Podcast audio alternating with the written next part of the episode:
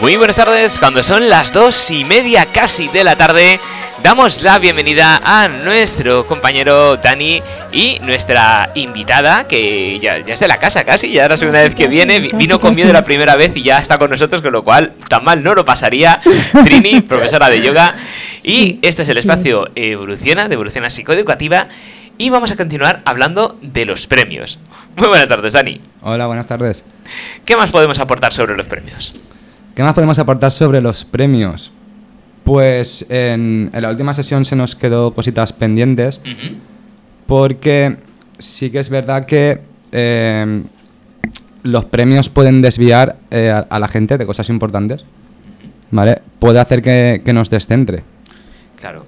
Totalmente de acuerdo. Y una cosa antes que se me olvide, porque sí que hay gente que me preguntó, eh, José, no acabamos de entender la relación que tenía una profesora de yoga el yoga con los premios y con evolución psicoeducativa. Es decir, ¿dónde estaba ahí el conjunto y fuera de micros? Y, es cierto porque nosotros, y yo el primero, hay veces que cuando hablamos de premios, pensamos siempre en algo material, en algo eh, que puedas, eh, algo tangible, algo que puedas tocar, algo... La, tómbola. La tómbola. Pero realmente, ¿qué, qué, premio hay mayor? Y, realmente eh, es verdad que el ganar tiempo para ti el concentrarte en ti mismo, en pensar en ti mismo, en olvidarte de lo que te rodea y centrarte en ti.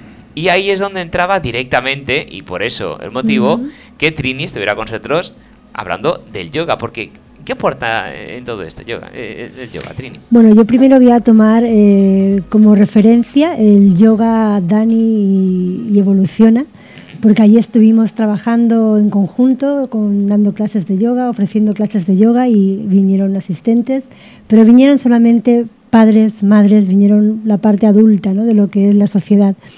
Y realmente eh, lo interesante con los niños, en, en, este caso de lo que es el premio, el premio, digamos que eh, cuando nos referencian una actividad eh, sostenida por un premio como halago de de lo que has conseguido, ahí directamente estamos un poco evitando que el niño esté conectando realmente con lo que está haciendo, porque el niño de repente ya conecta con el premio, más que con nada. Y lo que es la práctica de yoga, lo que es un, espacio para ellos, una dinámica de juego, pero con, asistencia de yoga, con técnicas de yoga, con, con dinámicas de lo que es el servicio de yoga para los niños, lo que hace es crear un espacio para ellos y poderse dar cuenta que no es fácil con la educación que está por encima de ellos, pero poderse ya llegar a dar cuenta de que, de que realmente no se necesitan premios para llegar a adquirir una buena, eh, una buena dinámica en la enseñanza, una buena dinámica en el hogar, una buena dinámica con los adultos en sí, una buena dinámica con ellos mismos, para ellos mismos desarrollarse de manera natural. No hace falta un premio, no hace falta una, solaparlos con un premio, porque entonces ya están simplemente pendientes del premio. Y ahí en la práctica de yoga lo que se les permite es un espacio para ellos, para que se den cuenta de quién son ellos, de cuál es su propia esencia, de cuál es su propia dinámica interna y, poder llevarla a cabo sin, sin nada extra.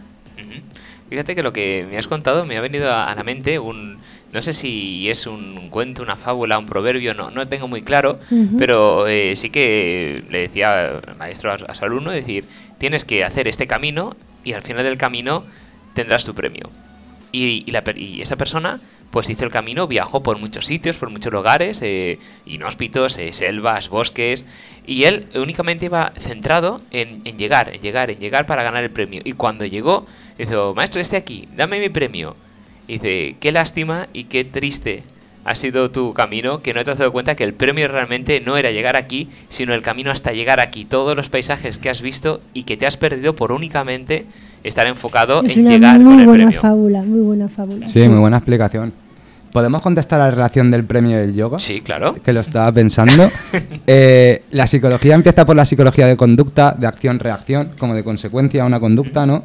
Y, justamente el yoga forma parte de la psicología positiva, que fue la primera vez que, que, tenías que disfrutar de hacer algo, ¿vale? Que era por el mismo hecho de la tarea, no, no por el final.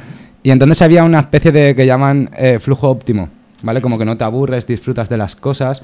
Eh, además le han llamado flujo, como, como de energía, ¿vale? Quiero decir, eh, antes de debatir si hay energías o no, primero que miren ellos el léxico que ya han creado, porque tenemos, tenemos que, debatir muchas cosas. Eh, entonces, intentar también, por ejemplo, que, muchas ramas como, como, el yoga que Trinidad hace, el intentar, eh, la, enseñanza que yo doy, ¿vale? Y un poco que en el colegio se quede de la importancia de esto, ¿vale? De todo lo que aportó la psicología positiva y las terapias orientales, ¿vale? Las, las, las filosofías orientales más bien, como posiblemente taoísmo o algo así, algo, has, dicho, tú, súper, súper interesante. Porque los niños al final, no, no es algo que me invente yo, no es algo que no se vea, te preguntan, oye, pero ¿para qué vale todo esto? Eh, ¿cuándo lo voy? ¿Dónde está el sentido de...? Entonces, claro, tienes que tener una conversación con ellos porque no es tan fácil de explicar. Claro, porque además, eh, volviendo un poco a lo que hablamos en, la anterior sesión, el yoga como tal no es eh, un ejercicio que puedas hacer de, vale, de una, una y media vamos a hacer yoga, venga, a las dos ya se acaba el yoga, ¿no? Es decir, el yoga se empieza antes, pienso yo, y, y, se, y se continúa, aunque no estés haciendo yoga, porque es no es el hecho de ponerte a hacer yoga, es toda la, preparación previa de antes y luego las sensaciones que tienes que ir procesando después. Y que tienes que ir tratando de mantenerlas en ti.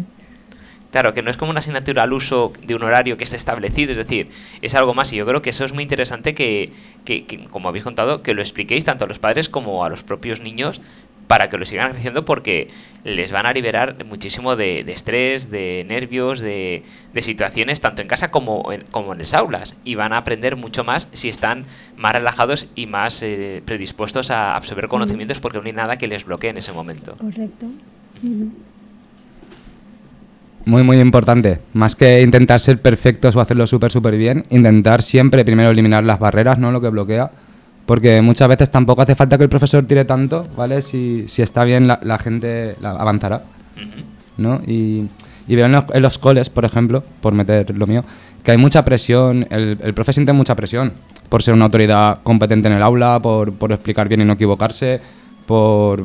no sé, yo creo que tiene mucha presión y, y no debería ser así. También bloquea esta presión a los niños.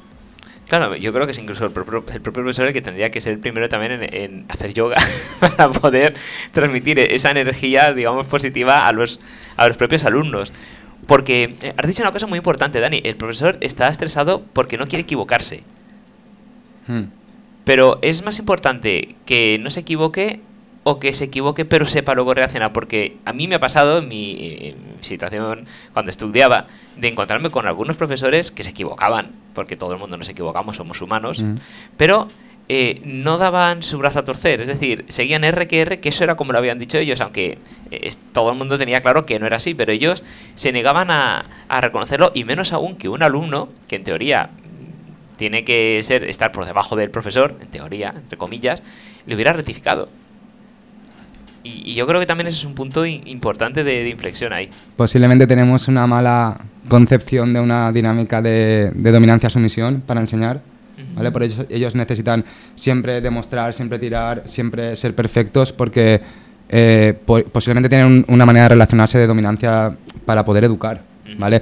Decir que, que, aprender es enseñar, enseñar es aprender, las dos palabras van unidas con un guion, eh, porque se dieron cuenta de esto justamente, ¿vale? De que es imposible casi que enseñe sin, sin aprender y igual al revés, ¿no? O sea, es un poco lo que... Posiblemente estas son las cosas que igual es más está más en Europa, ¿vale? En los países del norte, falta más en España. justo estas cosas eh, de, psicología positiva, de, entender a los niños, de, por ejemplo, un problema muy gordo que tenemos en este país con, por ejemplo, los hiperactivos, ¿vale? el famoso TDAH es que, por ejemplo, no, les, no se les está bien hacer exámenes de memoria, de escribir y tal, pero mejoran muchísimo y de motivación porque se sienten competentes cuando les pones un tipo test. Sin embargo, en, España yo no he visto tipo test en examen, porque hay que hacerlo, igual no estamos preparados, no estamos en esa época o no nos hemos fijado. Pero claro, hay que decir que si, si no a veces hay una adaptación, pues va a ser muy complicado solucionar el problema. Claro, porque es curioso porque muchas veces cuando tenemos en clase a un alumno que tiene ciertas dificultades, lo primero que se piensa es que no quiere estudiar, es que es un vago, es que, es que no se esfuerza, y a lo mejor no, que a, que a ver, que a lo mejor en algunos casos habrá que pase eso, tampoco vamos a generalizar, pero puede ser que haya algunos casos que lo que ocurra es que el niño, pues como tú bien has comentado, tenga un TDA, tenga una dislexia, y tenga algo que a lo mejor no esté diagnosticado, que no vea bien, no ve bien la pizarra, con lo cual no puede apuntar, no puede coger apuntes, o no escuche bien, con lo cual se pierde muchas cosas por el camino.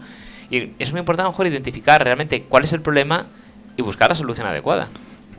La solución se conoce, están los libros. Eh, para poder aplicar la solución, yo creo que tienen que estar los recursos, tienen que estar el personal necesario, tiene que haber la formación necesaria y tiene que haber eh, además un método de comunicación brutal en todo el colegio de arriba abajo, ascendente y descendente y en horizontal.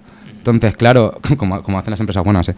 nada nuevo. Entonces, a ver, si, si no podemos copiar estas cositas que, que sinceramente son muy útiles, eh, la solución del problema va a ser muy difícil. ¿Vale? Lo que yo he visto, ¿vale? Yo mm, he visto que la idea de la mediación en los coles, por, por poner un tema nuevo, ¿vale? Es, fue una muy buena idea porque es una manera de, de dar voto a alguien que está en medio del problema. Al niño, que como es menor, nunca, o a la niña, no se les pregunta, no tiene validez lo que dicen, ¿no? Eh, la mediación sí que sí contempla la opinión de todos y, les enseña justamente a eso, a intentar no chafarse unos a otros y a, afrontar un conflicto solucionándolo. Triste también ver eh, que al final parece que se, se, acabe queriendo el marketing del título. Tenemos mediación, pero está viendo mediación. ¿Realmente estamos usando la mediación como poner el libro que hay que hacerla? o acabamos haciendo las cosas rápido para aparentar, ¿sabes? Entonces, en este país, para mí lo que tendría que mejorar un poco es en, los métodos, no solo copiarlos, sino realmente hacer un método bueno, bien, bien hecho, como, como se tiene que hacer de principio a fin. Me parece eh, muy interesante lo que ha dicho Dani. Y volviendo a lo que comentamos desde el premio que nos contaba Trini, eh, no sé, me, me plantea entonces eh, si el premio, comentabas que a lo mejor bloqueaba el, disfrutar del, proceso, del camino, porque únicamente estaba enfocado eh, en llegar al premio, mm, no sé si se puede generalizar o en casos puntuales, pero entonces el premio podría ser considerado como una especie de, lastre, de impedimento, más que algo beneficioso que sea todo lo contrario. Bueno, yo considero, y se ha visto en muchísimos casos, de que sí, de que realmente el premio dificulta el premio realmente no, no, permite al niño ni que esté sintiendo lo que está haciendo, ni de que esté disfrutando de lo que esté haciendo. Y son pocos los casos, en mi conocimiento no conozco ninguno, porque es como una exaltación de lo que realmente exalta a la persona y exalta realmente la actividad en sí. Entonces desmorona lo que es la rítmica natural de lo que es la actividad. Y en esas estamos todos metidos dentro de lo que es la dinámica social que vamos como exaltados para conseguir cosas, como deprisa para conseguir cosas, como es toda una exaltación. Entonces, la dinámica natural es otro ritmo, pero ese ritmo es difícil de llevarlo a cabo, perdón, me separo, es difícil de llevarlo a cabo en este, en este ritmo en el que estamos metidos, ¿no? Mm. Entonces, y ahora reboto la, la pregunta para, para, Dani, y bueno, responde, responde. Eh, la curva de la concentración, ¿vale? Eh, si tiene, tienes que activarte, para poder concentrarte mejor, pero llega un momento que mucha activación va a ser malo, luego es no invertida, baja. Eh, decir que todos los premios liberan dopamina, es activación pura, ¿vale? Si doy premio, premio, eh, depende. De, o sea, tengo un profesor que dijo no hay veneno sino dosis, ¿vale? Entonces, habría que partir un poco del concepto de equilibrio, ¿vale? De homeostasis, ¿vale? Cuando estemos hablando un poco de, de, sistemas orgánicos, ¿no? Y, seres humanos. Porque, a ver, no es que sea malo o bueno, pero si lo inflas a premio sin parar, pum, pum, pum, realmente estás haciendo una, bomba química de activación que le va a impedir conectar con él, conectar con lo que le están diciendo, escucharse el mismo, escuchar a los demás y bueno, no, sé cuántas cosas más, pero seguramente algo así, ¿vale? Va a pasar. Al igual en los perros, date cuenta que cuando tú atas a un perro, eh, no es para, privarle de libertad, sino para intentar que el perro se relaje y se tumbe. Al, faltarle movilidad lo que suelen hacer es tumbarse. Eh, cuando un, perro es muy impulsivo, es muy tal, posiblemente no vaya a hacer caso al dueño porque le va a costar escuchar y conectar con el dueño. Claro, si tú eh, tienes técnicas de relajación incluso para perro, que puede ser atar, no lo hagas nunca con un gato, el gato no se le sumisiona, pero al perro sí y le acabará gustando, ¿vale? Porque son animales de jerarquía. Y, y no tiene recursos para relajarse. Si tú le enseñas, al principio parece que no le guste, pero luego incluso lo aprecian. Entonces, creo que va un poco, un poco por aquí el tema es los premios pueden ser útiles, puede que no distorsionen tanto, si además sirven para desarrollar más habilidades, no para empastrarlas. Y si además, aparte del premio, hay más cosas y sabes compaginarlo, creo. Porque al final, premiarte, ¿qué, puede ser premiarte, ¿vale? O sea, que es lo que decíamos antes. O sea, hacer cosas para ti mismo ya es premiarte. ¿No? O sea, un aprendizaje es un premio. o sea, cualquier cosa que tú puedas hacer en tu vida, yo creo que ya, ya directamente es un premio para ti. ¿sabes? Vienes a la vida esto.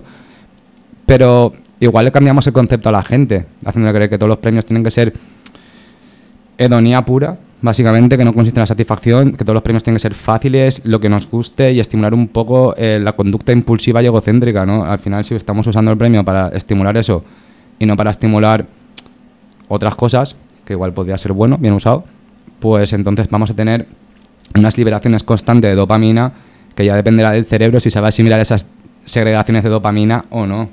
Y qué recursos tiene ese cuerpo para luego asimilarla. Por ejemplo, alguien que haga mucho, mucho deporte y coma mejor seguramente eh, pueda eliminar mucho más esta dopamina. Correcto. Mm. ¿no? Entonces, eh, lo interesante sería el no tanto a lo mejor no decir los premios eh, son malos, sino eh, tener una correcta gestión de los mismos, es decir, saber cuándo darlos, por qué darlos y explicar por qué se les da. Sí, una, una de las principales leyes del universo para mí es la dualidad, ¿vale? Que hay polos, ¿vale? Está frío, caliente, noche, día, ¿vale? Alto, bajo. Y yo creo que, que entre polo y polo lo que se trata es de, de, encontrar el equilibrio, ¿vale? Pero para la psicología, para la medicina, yo creo que es un poco en general, que es una ley universal. ¿Vale? Y, y, por eso no me gusta cuando la gente lo ve todo negro, lo ve todo blanco, ya porque parto de que, de que ahí no está viendo mucha doble perspectiva, no está viendo mucho equilibrio, estamos igual tapando un lado, o no sé. Sí, sí, pero eh, la verdad es que es muy, muy interesante este tema. Porque siempre ha habido bastante controversia eh, con el tema de, de, los premios, en el sentido de que no se sabe muy bien, a lo mejor, cómo enfocarlos. Eh, hay partidarios de que sí, hay que dar premios para incentivar, para que el niño o la niña en cuestión llegue a los objetivos. Uh -huh.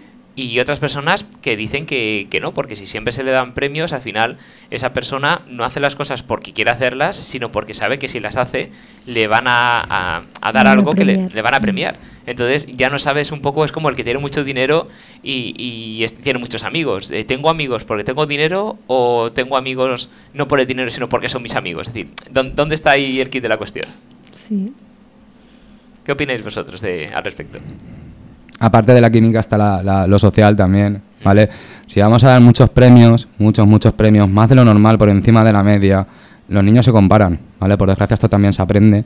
Entonces, igual va a tener amigos por los juguetes que tiene y no porque le quieren a él. Igual también, eh, sin querer y ya no cosas químicas del cerebro, tam tampoco estamos enseñando cosas muy buenas o no, no va a poder aprender cosas muy buenas si, si realmente se usan los premios para esto, ¿vale? Hay otra manera de usar premios, ¿vale? Entonces, eh, yo creo, creo, eh, que es un, es un error, ¿vale? Pensar que tenemos que saber para todo, que no nos podemos equivocar en nada y luego ir a aplicar premios y castigos sin habernos leído nada, ni un párrafo, ¿vale? Entonces, creo que, que a diferencia de, de todo esto de, del mundo científico, ¿vale? O la biología, el tema de la vacuna va a salir algo y es súper complicado. El tema este de los premios y, la, y los castigos es algo más fácil de leer, ¿sabes? Yo creo que casi todo el mundo lo puede entender y además puede experimentar y probarlo en su casa. ¿Vale? O sea, simplemente es tener ganas. Sí, además, eh, a, lo largo de la historia siempre ha habido, eh, sobre todo a nivel eh, de, de, premios y castigos, siempre para conseguir objetivos. Es decir, tenemos desde los famosos Zipizape que, que le decía a su padre, si sacas un 10, te doy un vale para la bici. No, nunca le llegaba a comprar la bici porque no quería, con bici completa, entonces siempre daba vale, vale para un, para un manillar, vale para un pedal, vale para el sillín. Y, y, lo, y los niños se esforzaban en sacar un 10 para poder llegar ahí. O incluso la película recientemente, El mejor verano de, nuestra vida, que partía de eso, es decir, de un niño que iba mal en, el cole y el padre le dijo, mira, si sacas un 10 te llevo de viaje. Pensando que nunca iba a sacar el 10 porque, porque no, iba, no iba a sacar. Y el niño tuvo tantas ganas de de viaje que sacó todo 10.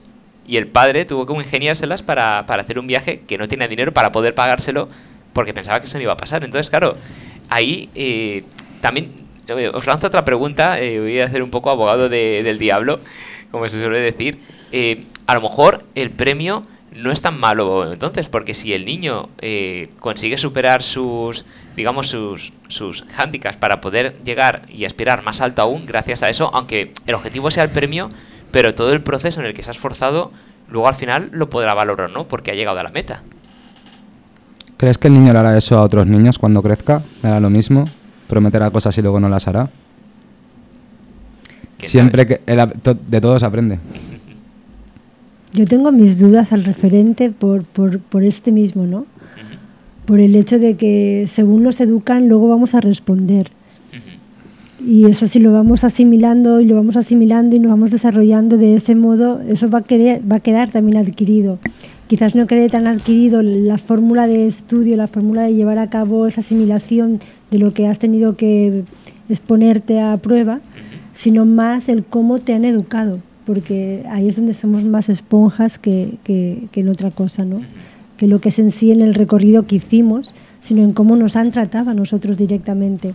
Ahí queda todo mucho más en, en la célula, ¿no? En esa información que hemos vivido porque ha sido lo que nos ha impulsado las emociones, a lo que nos ha generado pensamientos, no a la, a la materia que hemos tenido que manejarnos para dar un salto, ¿no? para despegar dentro de lo que es la educación en sí académica, sino es más la educación emocional lo que, lo que, nos, lo que nos marca, más que la académica en sí. Entonces yo tengo ahí mis, mis dudas de que eso pueda servir eh, en un porcentaje alto para, para, luego esa persona poder desarrollar aspectos positivos en él, en su carrera, ¿no? en futuras carreras, en futuras relaciones. ¿Puedo hacer una pregunta? Sí, claro. ¿Por qué de todas las maneras de premios posibles que hay, alguien que no tiene dinero decide hacer un premio material? O sea, es que si él mismo se mete en un tema innecesario, que luego no puede resolver, es, es esto un poco a lo que tal. Eh, se crea una expectativa también, ¿vale? O sea, el hecho de estar creando expectativas es como los premios, ¿vale? Si lo haces una vez no pasa nada, puede ser peligroso también.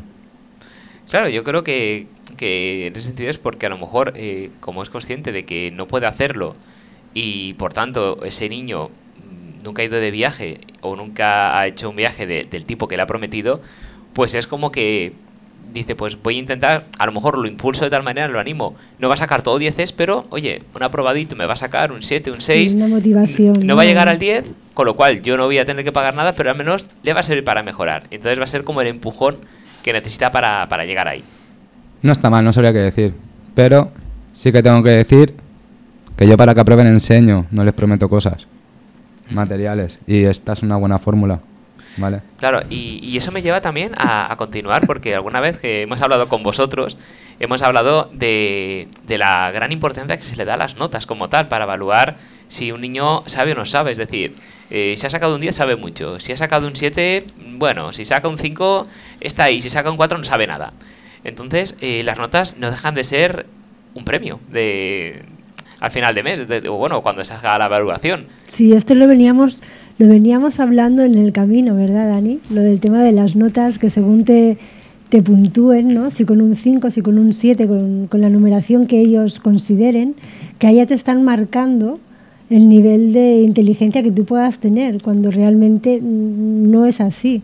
Porque tú estás eh, examinando, te están examinando frente a una materia que posiblemente no tenga nada que ver con, contigo en sí, ¿no? con tu creatividad, con tu forma de ver la vida, de, de ver las cosas, de, de, de, contabilizar ¿no?